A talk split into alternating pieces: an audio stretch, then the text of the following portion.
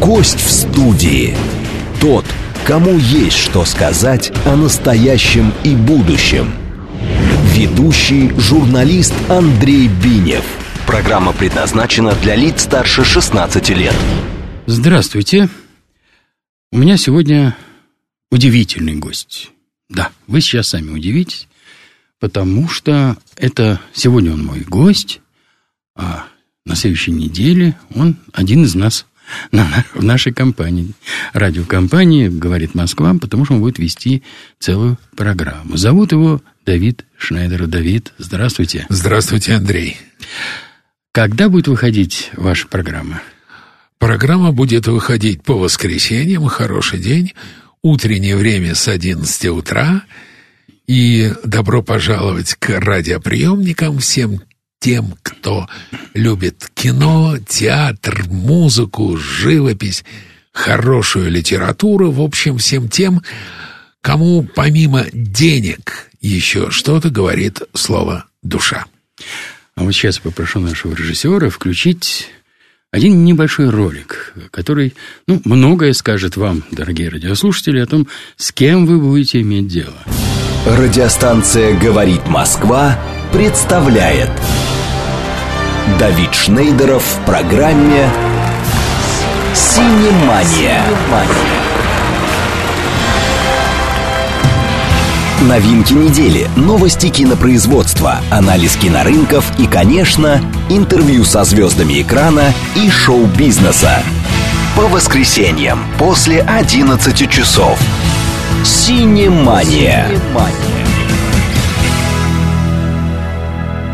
Я очень хотел бы дополнить этот ролик, что будут не только звезды кино и шоу-бизнеса, что у меня в гостях будут музыканты, литераторы, прозаики, поэты, певцы, причем певцы разные. Я надеюсь увидеть здесь своих друзей-рок-н-ролльщиков, своих близких друзей, своего близкого друга Гарика Сукачева. И также увиду, увижу, и вы их услышите, солистов Большого театра, так как мы сотрудничаем с фондом Елены Образцовой, вы услышите лучшие оперные арии в прямом эфире. Поэтому вся культура во всех ее проявлениях. Культура только, пожалуйста, с большой буквы. Непременно. У нас культура всегда с большой буквы. Ах, как хорошо. За это я люблю радиостанцию «Говорит Москва». А уж мы-то как ее любим. А, и знаете, вот у меня в программе, вот гость студии, в которой вы сейчас, сейчас вы являетесь гостем нашей студии, моей студии, а, принято вот рассказывать биографию. Вот я хотел бы построить с вами разговор так. Я буду рассказывать, ну, то, то что посчитаете вы, возможно, и я, вашу биографию, а я буду дополнять. Вы будете ее комментировать. Договорились. Да, уж не обижайтесь. Да ну что вы. А, я хочу, чтобы просто наши радиослушатели знали, как я сказал уже, с кем они будут иметь дело каждое с 11 часов утра, да, до 12 пока. Потом посмотрим, может быть, мы увеличим время, если это все понравится. Я надеюсь. Да, выходной день. Итак, а, Давид Шнейдеров, как о нем сообщается, советский и российский режиссер, телерадиоведущий, педагог, киножурналист, член правления гильдии киноведов кинокритиков России, член Евразийской академии телевидения и радио, член жюри российской критики на Московском международном фестивалях, а это с 7 года, 9, 11, 15, председатель жюри российской критики на Московском международном кинофестивале 10 и 13 годов, создатель и ведущий программы о кинофильмах и кино киноиндустрии, и киноиндустрии «Синемания». Именно так и будет называться ваша программа, которая будет выходить на нашем канале. Эта программа существует с 1995 года. Да, это, То конечно, есть этой да. программе это да. 15 плюс 23. 38 лет. Вы представляете, человек, который, при котором вышла первая эта программа, сегодня это ну, отец кру... большого однажды, ребенка вообще. А, ко мне однажды какой тусовке подошел ребенка, человек да? и сказал, Давид, я вырос на ваших программах. Господи, каким же старым я себя почувствовал. Ну, старость это ведь не возраст, а ощущение. Ну, на самом да? деле, по э, япон, согласно японским критериям возраста, э, зрелость наступает 88. Да что вы. Да. А Многие до, не дожили до Да, а до этого еще юность. Поэтому я еще молод. А знаете, был такой старый-старый анекдот. Я помню, в детстве его слышал. Я тогда его воспринял как-то вот... Я его не понял. Когда я повзрослел, я его понял. А, анекдот касался женщин. Молод... Какой... Вот как делится возраст женщин? Девочка, девушка, молодая женщина, молодая женщина, молодая женщина, молодая женщина, бедняжка от старости померла. Ну да. Сколько тебе лет? 18. Так тебе же в прошлом году было 18. Так кто 18А, 18Б? Что-то в этом роде. Ну, я думаю, что это касается не только женщин, а вообще касается нашего, что мы о себе думаем. Вот каким мы себя чувствуем. Вот, э, куда Вы мы знаете, собираемся прилагать а, свои усилия. Да. Есть э, замечательная книга, которую я безмерно люблю – я с автором этой книги один раз даже общался, брал у него интервью. Это Рэй Брэдбери. Книга называется «Вино из одуванчиков». Чудесная И вещь. там есть новелла про мисс Эллен Лумис. Как журналист, приехавший в небольшой провинциальный городок, увидел фотографию в газете необыкновенно красивой девушки, безмерно влюбился. Они начали переписываться, а потом этой девушке оказывается 88 лет. И она ему говорит, дракон сожрал лебедушку. Вот там внутри лебедушка, мне там 18. Это совершенно новелла, которая всегда чудесная, выбивает чудесная, из меня слезу. А, вы являетесь автором информационной программы о кино «Киновости», Э, который тоже выходил, так сказать, целых три года, и программа «Синемания» в настоящее время э, будет выходить у нас на канале. А, кстати сказать, э, вы ведь не первый в вашем, вашей семье, кто занялся вообще-то исследованием искусства. Ну, отец ваш был доктор экономических наук, а вот мать пианисткой. Моя мама пианистка, я помню, у меня было интервью с великой певицей Галиной Михайловной Вишневской. И мы приехали, поставили камеру, вошла Галина Павловна Вишневская, извините. Она вошла как королева, в платье, в пол. Поздоровался, сел, она посмотрела, сказала, мальчик, а ты что-нибудь в музыке понимаешь? Я говорю, Галина Павловна, а моя мама училась у Генриха Густавовича Нейгауза – она говорит, будем с тобой разговаривать, поехали.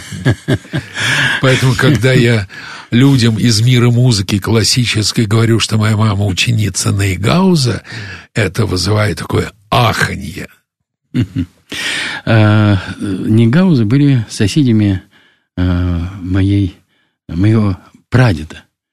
Жили рядом, а мой прадед был режиссером, постановщиком большого количества пьес, Э, автором, актером, и, знаете, умер на сцене во время спектакля собственного. Ну, это вообще мечта любого актера, как ну, он был очень молод, Андрей оставил четырех детей. Да. который умер на сцене. Да. да. Я знаю, что с детства вы занимались в театральном кружке при Доме пионеров у Татьяны Сергеевны Ильинской. Это правда? Да, это была замечательная, она заслуженная артистка РСФСР.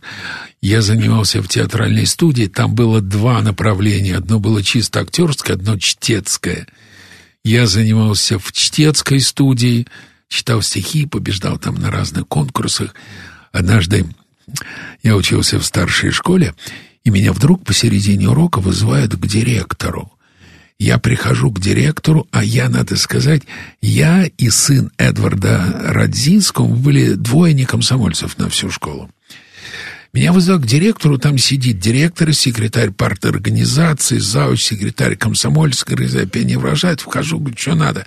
Мне говорят, ты сволочь. Я говорю, да, я знаю. А что, что надо-то? Мне говорят, ты подонок. Я говорю, я в курсе, но у меня для чего срок срывать?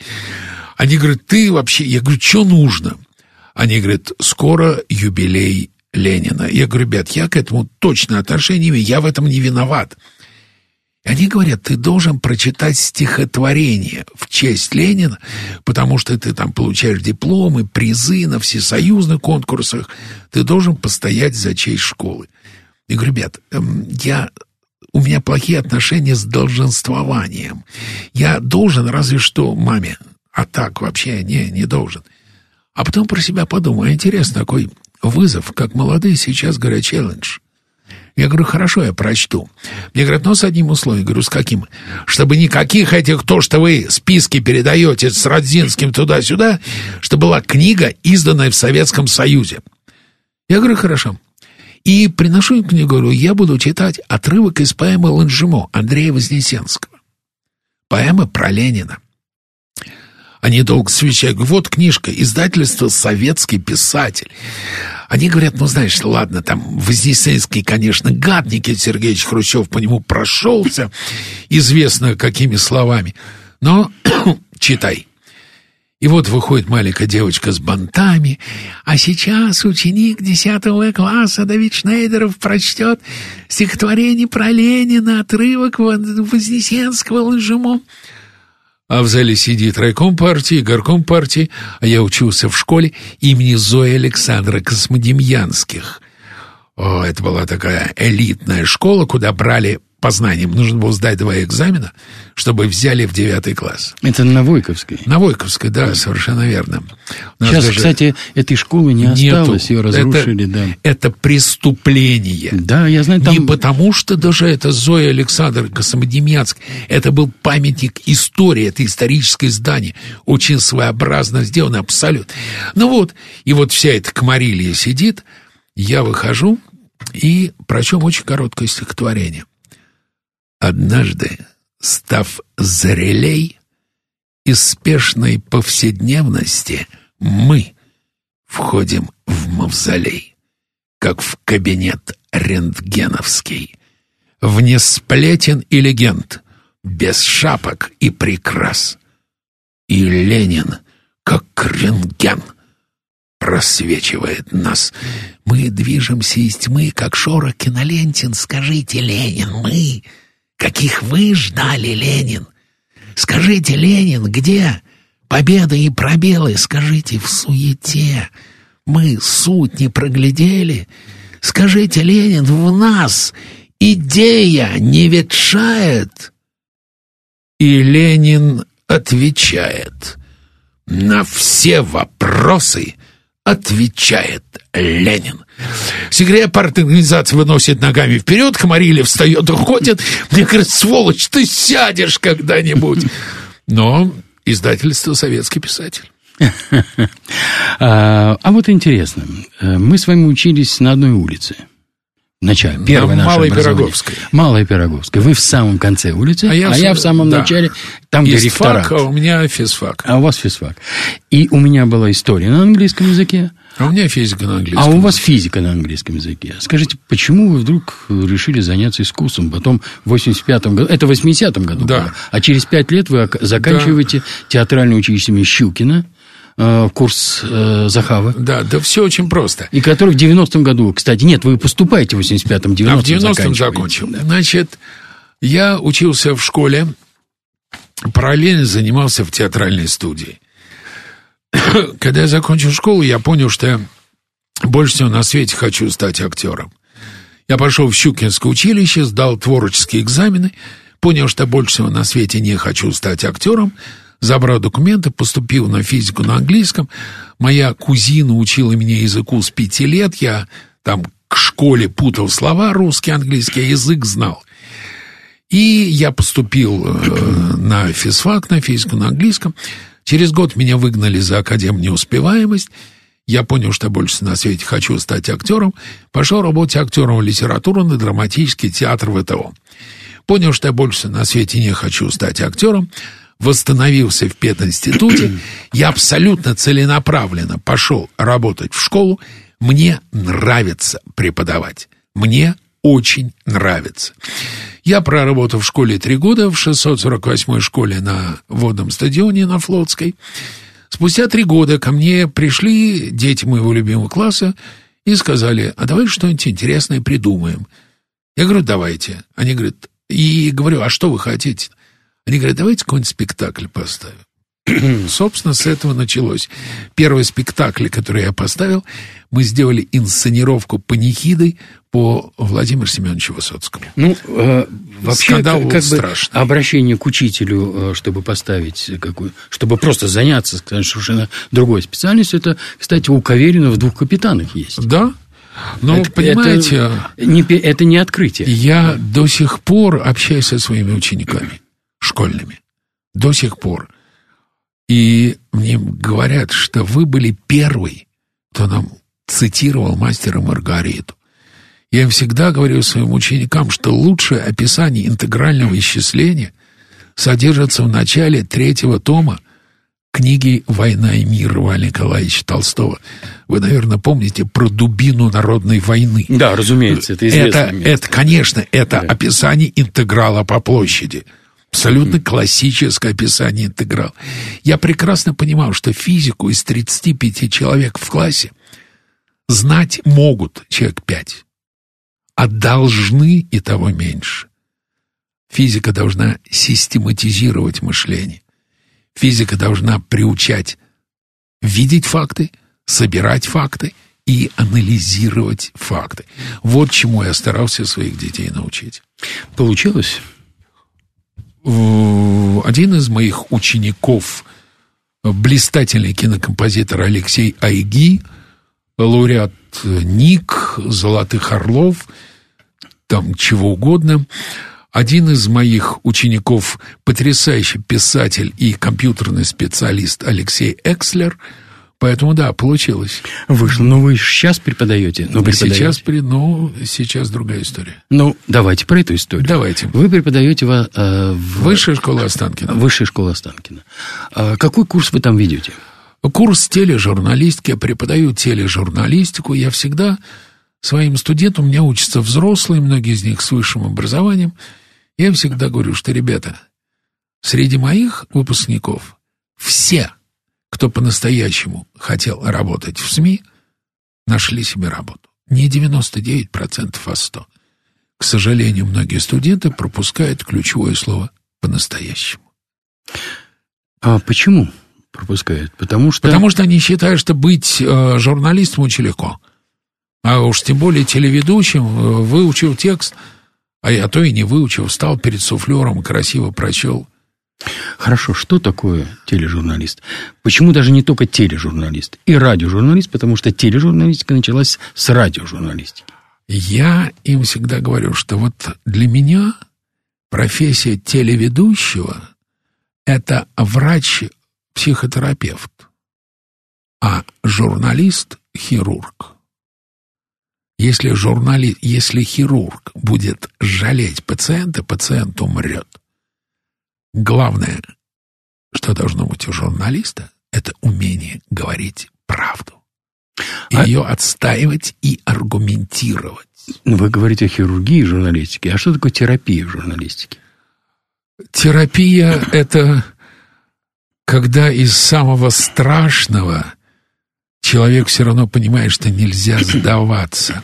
Знаете, забавно, есть такая книжка, которую вы сто процентов знаете, называется «Два капитана» Вениамина Каверина. Ну, я только что и упомянул. Ну, конечно. Значит, в этой книге есть эпиграф одной из частей. А, Звучит он так. «Бороться, искать, не находить и не сдаваться». Это английская поговорка, принципиально неверно переведенная. Потому что бороться, понятно, искать, понятно, найти и не Не сдаваться. сдаваться. А что, если ты нашел, что не сдаваться-то? А потому что А- правду нашел. А вот и нет. Потому что в оригинале пословица звучит так. Бороться, искать, не находить, но и не сдаваться. Понимаете другой смысл? Да, конечно. Не находить, но и не сдаваться. Искать дальше. Конечно. Да. А если вы нашли, а, а что не сдаваться-то, вы все нашли. Поэтому я всегда говорю студентам, что а, задача журналиста, я им обычно говорю так, задавать вопросы и предлагаю продолжить. Они говорят, слушать ответы, получать ответы. Я говорю, нет, не то. И говорят, а в чем? Задавать вопросы и сомневаться. Говорю, спрашивайте, какого цвета на вас рубашка? Один говорит, темно-синего, другой говорит, почти черного. Журналист обязан дать обе точки зрения. Если они различны... А обе, точка зрения самого журналиста, это важно? Нет. Нет. Нет. Нет. Все эмоции в синхроне. За кадром только информация. Значит, получается... Э, и- Я своими вопросами обозначу свою точку зрения. Понятно. Значит, интервьюента не видно, и надо просто немножко... Еще как видно, э, это, вопро- это мои вопросы, понимаете? Мои вопросы — это суть моя точка зрения. Скажите, а вы видите связь, э, ну, творческую связь, э, принципиальную связь между журналистикой и, скажем, творческим человеком в области э, кинематографии? Ну, конечно, я, когда меня подписывают в титрах или представляют на каких-то пресс-конференциях или других СМИ, я прошу, чтобы меня писали киножурналист. Моя задача как киножурналиста не критический разбор кино. Что хорошо, что плохо. Моя задача рассказать про кино зрителю так и слушателю, так интересно, чтобы он встал, заплатил свои деньги и пошел посмотреть кино в кинотеатр. Понимаете? Я никогда не оцениваю фильм. Потому что, ну, у любого плохого фильма есть пять человек, которые считают кино гениальными. Если я скажу, что фильм отвратительный, а пяти людям скажу, что они идиоты, я не имею на это права. Я говорю, ребят, сформируйте свою точку зрения. Не по рецензиям, не по отзывам. Сходите и посмотрите. Формируйте свой вкус. Удивительная вещь. На эту тему я в свое время разговаривал, к сожалению, вынужден сказать, с ныне покойным Леонидом Володарским, который вел у нас программы. Мы с ним иногда бывало час-полтора у, у нас, не, не в эфире, просто в комнате, в кабинете, вели самые разные разговоры на самые разные темы. И вот одна из этих тем была именно такая. Он именно это и говорил, то, что вы сказали. Мы с Леней работали еще на «Серебряном дожде». Собственно, я, моя первая радиостанция работа была «Серебряный дождь». И именно там в Володарске работал. Там мы и познакомились. Да, очень жаль, что этот человек ушел. Ну, это большой провал, кстати, в культуре нашей, потому что заполнить это место уже просто некому. Это... Ну, к счастью, остались Вася Горчаков, Андрей Гаврилов. Я не говорю о том, что нету личности, я просто говорю, что нет Володарского. Нет Володарского, нет. Да. Человек незаменим. Любой. Человек, индивиду. Всегда своим студентам говорю, обижайтесь, когда вас с кем-то сравнивают. Обижайтесь. Да, Вы неповторимы и уникальны. Я согласен с вами, абсолютно. У нас, наверное, остается еще меньше минуты, да, уже заканчиваем эту часть разговора. И потом будут у нас новости, и, и мы опять вернемся, и у меня есть очень интересные и очень любопытные для радиослушателей вопросы. С нетерпением жду. А ждет Давид Шнейдеров, советский, российский режиссер, теле- и радиоведущий, педагог и киножурналист. А сейчас новости. Не уходите никуда, не пожалеете. Гость в студии. Тот, кому есть что сказать о настоящем и будущем. Ведущий журналист Андрей Бинев. Итак, мы опять в студии. Гость, гостем моей студии, я напомню, э, является Давид Шнейдеров. И еще раз повторю, что это советский российский режиссер, теле- и радиоведущий, педагог, киножурналист, как он себя называет. И самое главное, что он будет у нас вести передачу о киноиндустрии, кинофильмах, синемания и не только. И не только это мое замечание. А, а, Я в самом начале нашего разговора сказал, что я буду сказать, ориентироваться на вашу творческую биографию. А, У вас есть общественные должности, и они очень серьезные. Член правления гильдии киноведов, кинокритиков России, член... Ой, я киножурналист, я считаю, что этого достаточно. Все эти регалии. Ну, ладно, Кому ладно, интересно, ладно. прочтут в Википедии. Не надо. Википедия это ну, то, что... мне очень важно, чтобы это знали, о ком мы говорим. Ну, вот, вот я очень уважаю нашего слушателя, чтобы он понимал, с кем я сейчас Меня разговариваю. студенты спрашивают, когда вы начали творческую жизнь? Я говорю, в момент рождения. Вот я родился, это и есть начало творческой жизни, как у всех.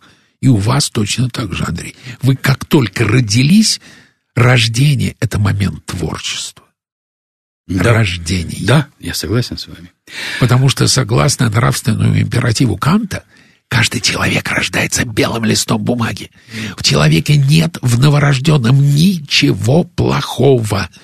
В нем есть только хорошее, потому что он безгрешен. Вы знаете, и в таком случае достойный уход – это апогей творческой жизни человека. Безусловно. Согласны с вами? Да. А, вы преподаватель спецкурса тележурналистики, мы уже говорили в Останкино. А также преподавали, вот тут у меня будет к вам вопрос. Биомеханику Мейерхольда в театре мюзикла Стаса Намина. Да. А, вот скажите... И в Соединенных Штатах Америки, где я два года работал. Да, да. Вот актерской школы Голливуд в Москве, там здесь преподавали. А в Славянском университете курс Михаила Горевого, да. Но, но вот интересная вещь. Вы э, преподавали в США, вы там прожили несколько лет, и в связи с тем, что вы великолепно знаете английский язык, вы там хорошо понимали. А потом вы вернулись в Россию, то есть вы приехали... Спрашивают, а зачем вы вернулись в Россию? Почему вернулись? Я говорю, ребята, я вернулся по двум причинам. Первое, у меня кончился контракт. Вот просто технически меня пригласили в США не жить. Меня пригласили на работу. Вы там с Андреем был, Бабелем кон... были? Да, мы вместе, нам предложили внук, контракт. Внук писателя да. Исакова были. Я работал. А вторая причина, почему я вернулся, потому что Россия — это моя страна. Потому что здесь, в этой стране, похоронена моя мама, моя бабушка, дедушка, мой папа.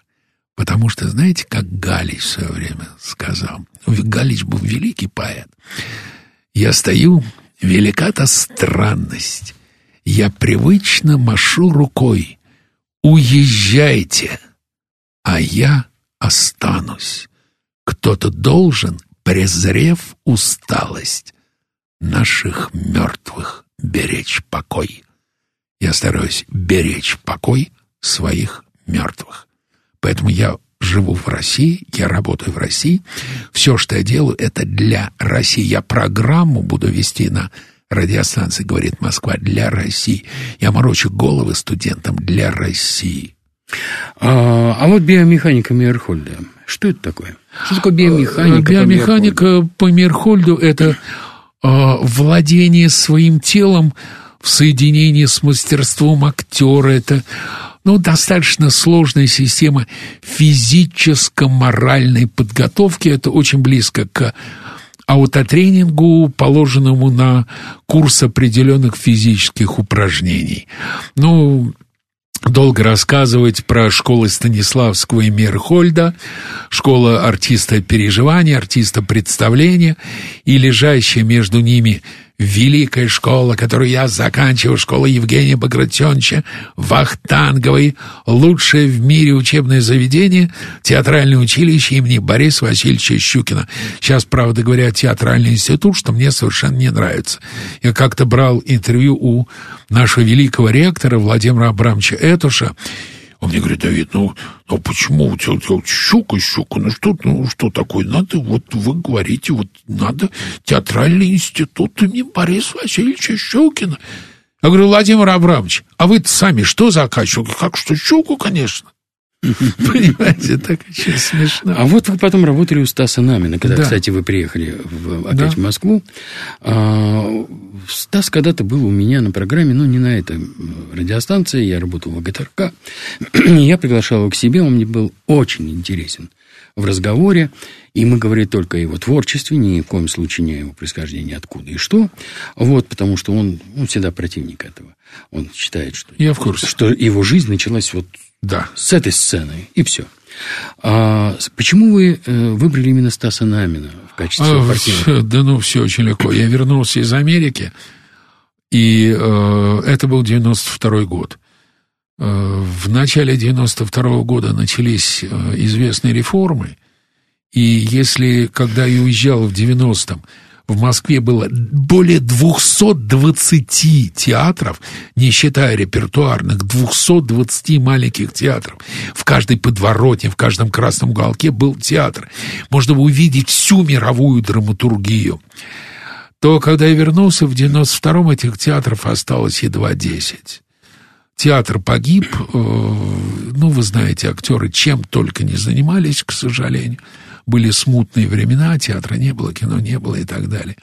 Я позвонил своему приятелю и попросил устроить на работу. Он говорит, хочешь на телек? Я говорю, хочу. А ты знаешь, что это? Я говорю, понятия не имею. А знаешь, что на другие камеры снимают? Я говорю, нет, но я научусь, мне интересно. И он меня привел к Стасу Намину. Я занимался всякой, делал какую-то программу странную про бывших звезд спорта, Хотя это интересно, познакомиться со Славой Фетисовым, с Третьяком, э, Евгением Ловчевым. Потом довольно долго работал с рок-н-роллом, с Сашей Скляром, Гариком Сукачевым, с которым мы дружим до сих пор, с э, группой Out. Мы снимали короткометражные фильмы «Квачи прилетели». А потом я начал заниматься кино. И, собственно, так и пошло. А, вы знаете, вот теперь у меня к вам такой вопрос. А, я мог бы, конечно, им очень много сейчас рассказывать о том, ну, все-таки я упомяну, что вы брали эксклюзивное интервью у Оливера Стоуна в Штатах, у Пола Верховена, у Стивена. Мы были Голденов. на премьере фильма «Марс атакует». Ага, это Красная да. дорожка, чудесное, Голливуд. Чудесное кино, да. И там в одной из главных ролей снимался Джек Николсон. Джека Николсона в Голливуде зовут мистер No. Он не дает интервью. Он дает интервью только глянцу, только по особым экстра поводам. И вот на красной дорожке появляется Джек Николсон. Ему все кричат, он позирует фотографом, машет телевизионщиком, никому не подходит. Когда он равняется со мной, у меня глотка луженая. Я учился у Василия Семеновича Лунового. У меня глотка ого-го. Я на все это кричу, Джек, подойди к нам, мы из Москвы. Вдруг Николсон останавливается, подходит ко мне, берет у меня из рук микрофон и говорит, «Здравствуйте, я Джек Николсон. Как вы поживаете? Привет, Москва!» Отдает микрофон и уходит. Ко мне бросается американский жен, говорит, что он сказал? Говорю, не скажу. Ха-ха-ха, это мой эксклюзив. Да, ну и был у вас уже еще и кроме Джека Николсона вот в таком эксклюзивном варианте Джон Карпентер, э, ну там Мила Йовович, да, Люка Бессон. Люк Бессон. Да. Том Круз, Арнольд Шварценеггер. Макдауэлл. Малком Макдауэлл, потрясающе он сказал, что в его жизни было только три великих режиссера. Линдси Андерсон, э, Стэнли Кубрик и Карен Шахназаров. Вот эти три главных режиссера его жизни. И Карен Шахназаров и Карен Шахназаров. Я очень люблю режиссера а, Очень забавно. Я... Вот у меня с ним совпадение. Не, Карен Шахназаров рассказывает историю. Да. Карен снимал фильм «Цареубийца», где играл Макдаул, да, да, Якова да. Юровского, угу. пациента психиатрической больницы, главврача бывшего играл Армен Борисович Джигарханян и нового Олег Иванович Янковский. И Карен рассказывал, к нему в кабинет приходит женщина-монтажер, которая пленка ацетоном клеила в те годы. Они разговаривают, вдруг она говорит, Карен Георгиевич, как, Карен Георгиевич, какой Макдауэлл артист? Он говорит, а что, Армен Борисович и Олег Иванович хуже? Она говорит, не, они хорошие, но какой Макдауэлл артист? Он говорит, я не понимаю. Она говорит, так вы не понимаете. Так я вам скажу. У вас Олег Иванович с Армен Борисовичем в одном дубле понимает левую руку, в другом правую, в третьем обе, а в четвертом ничего не понимает. А я должна все это клеить. А Макдаул, играя каждый дубль по-разному, поднимает одну и ту же руку на одну и ту же высоту. Вот я понял, что такое профессиональный артист кино. Ну, надо сказать, что и Джохранян, и Янковский э, не менее профессиональные актеры. И, и они ушли а, из жизни, но смотрите, мне их очень не хватает. Да, я же недаром упомянул артист кино. Потому что если э, вы работаете в театре, и мне нужно к вам подойти, я могу к вам подойти слева, могу подойти справа, могу сзади, ничего не изменится. Вопрос, как мы взаимодействуем. Но если я в кино в одном дубле подойду к вам слева, в другом справа, в третьем сзади, не склеится. В Америке актеров кино и актеров театра учат в разных школах. Да, это известно. Да. А, и, кстати сказать, у них совершенно разные биографии. Абсолютно. И конечно. совершенно разный зритель. Да разный почитатель. Да. Ну, это, по-моему, нормально.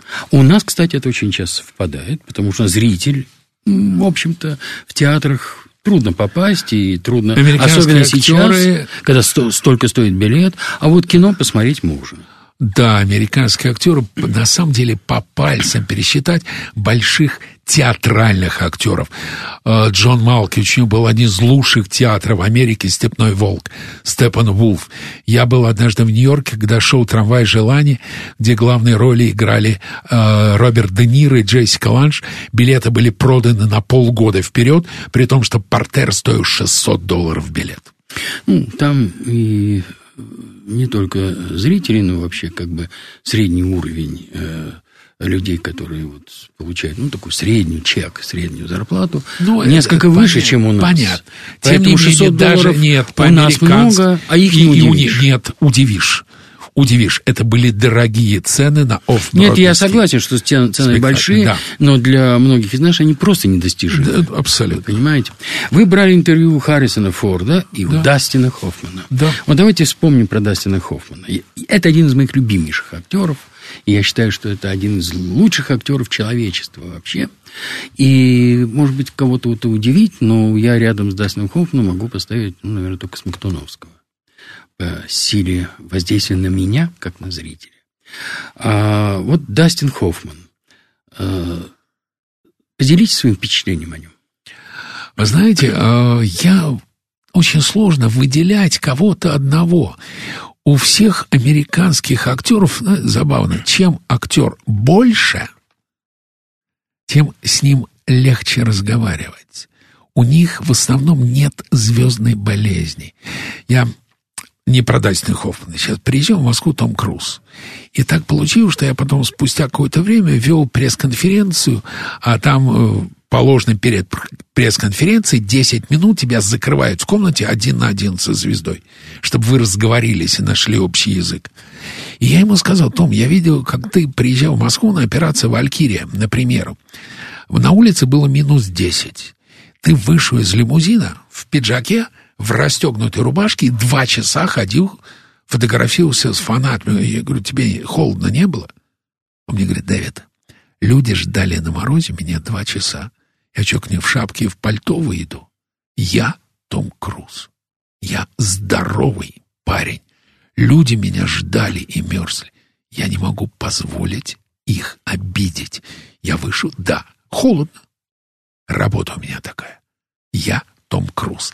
И на самом деле это можно сказать про каждого. И про Дастина Хоффмана, который еще очень четко, вот есть такое, он очень четко помнит свои корни. Вот это на самом деле большое достижение Соединенных Штатов Америки, когда ты у человека спрашиваешь, ты кто, они все говорят, я американец. А дальше добавляют, я американец датского происхождения, я американский еврей, я американец голландского происхождения и так далее. Очень смешно это спародировано в фильме «Неудержимый», когда э, один из героев говорит э, Сталлоне, что ты, вы все америкашка. Он говорит, я итальянец. Лунгren говорит, я швед. Потом почему-то Рэнди Ньюман говорит, а я белорус. Совсем это совершенно не кстати. Но очень смешно. Э, Джет Ли говорит, я китаец. Они все помнят корни. Вот это очень важно, на самом деле, для россиян. Мы должны помнить свои корни, мы должны знать свою историю. Относиться к истории можно по-разному, но мы ее должны знать. То, что было хорошее и плохое, мы должны знать это.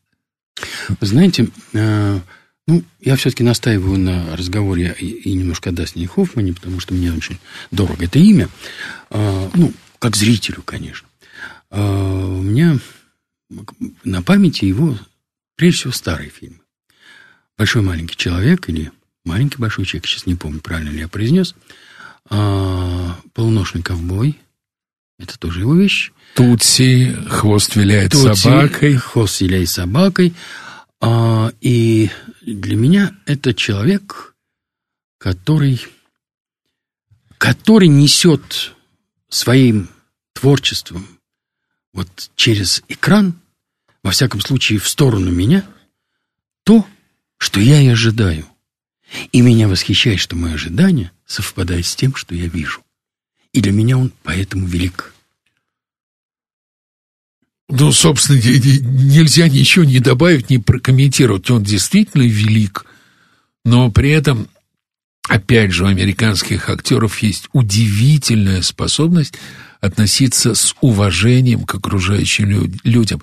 Я брал интервью у Джорджа Клуни – это было в Лос-Анджелесе, но первый раз я брал интервью Джорджа Клуни в день премьеры его первого полнометражного фильма «One Fine Day», «Один прекрасный день», после сериала «Скорая помощь», когда он из сериала ушел в большое кино.